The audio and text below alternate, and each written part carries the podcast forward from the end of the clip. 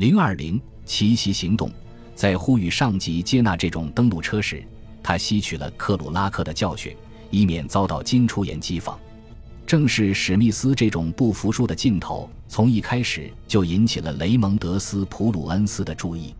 海军陆战队首批生产的两栖登陆车样车被命名为 LVT 一，他们在陆地上的时速为十八英里，在水中为七英里，但每天都有车辆出现故障需要维修。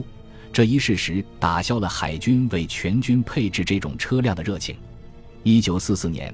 当凯利特纳考虑是否在奇袭行动中动用两栖登陆车时，他们再次暴露了极其严重的缺陷。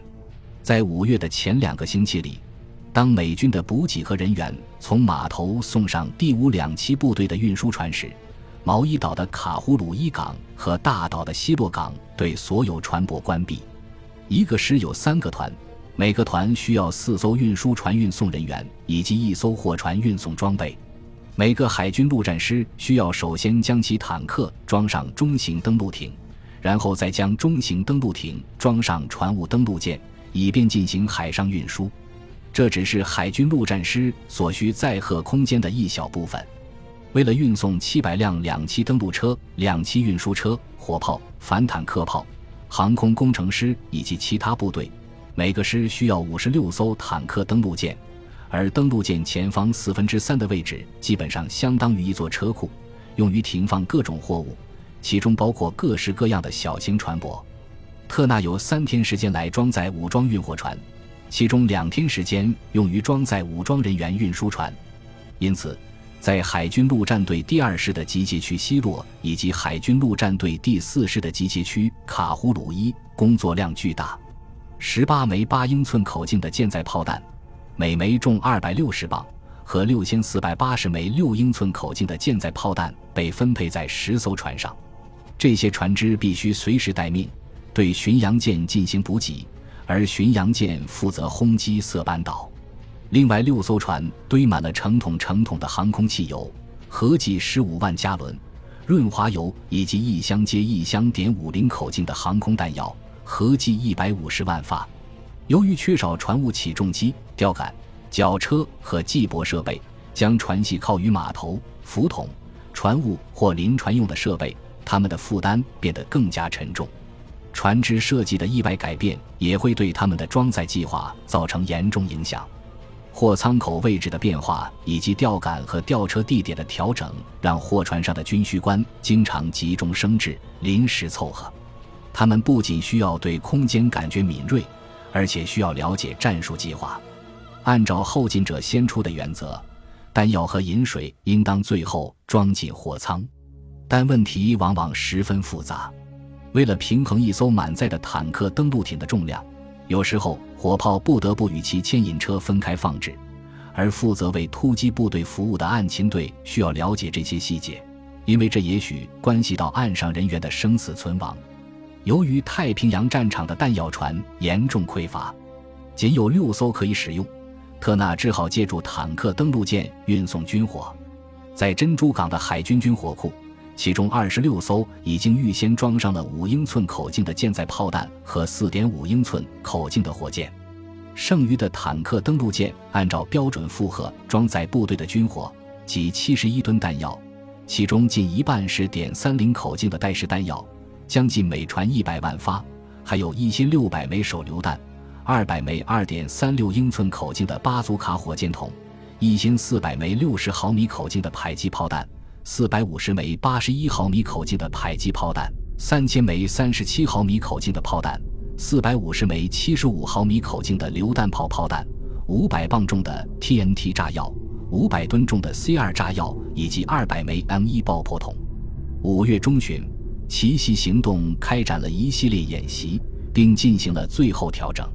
特纳决定对最近想到的两个计策进行测试。他早就认为，应当为两栖部队增加进攻火力，因为他担心在预定的轰击后和登陆艇抵达海滩前之间的这个时间段极其危险。所以他非常希望知道，在天气和潮汐允许的情况下。自行火炮和坦克炮是否可以从中型登陆艇上开火？当年早些时候，斯普鲁恩斯就毙掉了一个主意，即在缴获的部分意大利战舰上加装重型迫击炮，将它们停泊在进攻目标岛屿的岸边。还有人提出建造载重两吨的某种大型驳船，除了操纵船上可稳定火炮、迫击炮和火力控制系统炮位的机械装置外，不再安装任何设备。但斯普鲁恩斯对此毫无兴趣。提出这个主意的是一位疯狂的科学家——太平洋司令部分析处的 R.C. 帕克上校。帕克建议将这些巨型船只拖到岸边，安置在海滩上面。这样一来，我们就可以从一个稳定的炮台上对布拉加布拉的日本守军予以痛击。一开始由空中观察组指挥，随后由岸勤组控制。行动结束后，如果可能的话，可以将这些船只拖走。如果船只遭到重创，不妨将它们留在岸上，只搬走火炮等设备，再放到其他船上。如此，我们不会有太大损失。这种固定炮台既不会移动或扭摆，也不会晃动不定。在进行高射界射击时，大炮可以精准地集中火力，或者像安全剃刀一样准确地对岛屿进行密集火力进攻。在签署这份备忘录时。帕克在注释中写道：“这一设想不收取专利使用费。在海滩上首次交锋过后的关键阶段，要想将重型炮火运到岸上，还有更多成本低、效率高的方法。一位陆军上校提出，可以将自行榴弹炮和两栖登陆车结合，也就是将两栖登陆车改造成两栖装甲登陆车，或称履带式装甲登陆车。”这种登陆车的最初版本配备了一门三十七毫米口径的榴弹炮，而升级版在开顶型炮架上安装了一门七十五毫米口径的榴弹炮，其攻击力相当于一辆轻型坦克的八倍。在进攻部队前往马里亚纳群岛数周前，第一辆样车被分配给隶属于海军陆战队第四师第二十三团和第二十五团的陆军第七百零八两栖坦克营。此外，海军还对结实耐用的步兵登陆艇进行了改造，为其加装了三门四十毫米口径的伯福斯式高射炮，并在两扇船首吊门上安装了四点五英寸火箭的发射架。除了这种步兵登陆炮艇以外，特纳还批准了另一项由希尔将军提出的实验，在坦克登陆艇上安装数组大型迫击炮身管。这种加装了迫击炮的驳船不仅射速快。而且可以进行高弹道射击，十分适合在进攻色班岛等大型岛屿时使用。因为该岛地形崎岖，山坡背面足以为敌军的火炮和迫击炮手提供掩护。唯一能够对付他们的办法就是进行高射界辐射。因此，上述经过特别改装的两栖船只也加入了行动。数艘坦克登陆舰也经过了改造。其甲板上可以停放多艘配备有4.2英寸口径迫击炮的坦克登陆艇，而舱内的标准载荷是17辆两栖登陆车。在两栖特遣大队离开珍珠港进行演习的两天前，特纳下令考夫曼在总管三个水下爆破队的同时，直接指挥第五分队。演习当天，考夫曼拜访了特纳将军，提出了一个特别的要求：长官。我想向您借用两艘战列舰“巡洋舰”和“驱逐舰”，只用一个周末。你为什么要借用我的战列舰“巡洋舰”和“驱逐舰”？也许我应该说，这是你父亲的战列舰“巡洋舰”和“驱逐舰”。这个嘛，长官，您曾经说过要为水下爆破队提供强大的火力支援。据我推断，这将是一次极不寻常的经历。在我们游泳前进的同时，八英寸口径的火炮几乎就在我们的头顶平射。考夫曼认为，面对如此严峻的考验，他们需要进行空弹演练。特纳决定在无人居住的卡胡奥维拉岛举行实战演习，这不仅有助于水下爆破队，而且对他手下的舰艇指挥官也不无裨益。经海军陆战队提议和尼米兹批准。美军在该岛建立了对岸轰击靶场，随后，炮兵队与海军陆战队的火力控制专家一起，在老式战列舰和巡洋舰里开展了密集训练。五月十三日夜，狂风大作，波涛汹涌，北部特工队的主力部队涌向卡霍奥维拉岛。凌晨两点，坦克登陆舰中部纵队的主舰在以九节的速度向前推进时，被抛上了潮头。这艘 LST 四八五运送的是海军陆战队第八团第二营的一个连，他们当中大多数待在运兵舱里，但有一些在船舱内的两栖登陆车里。还有一些在甲板上或坦克登陆艇内休息。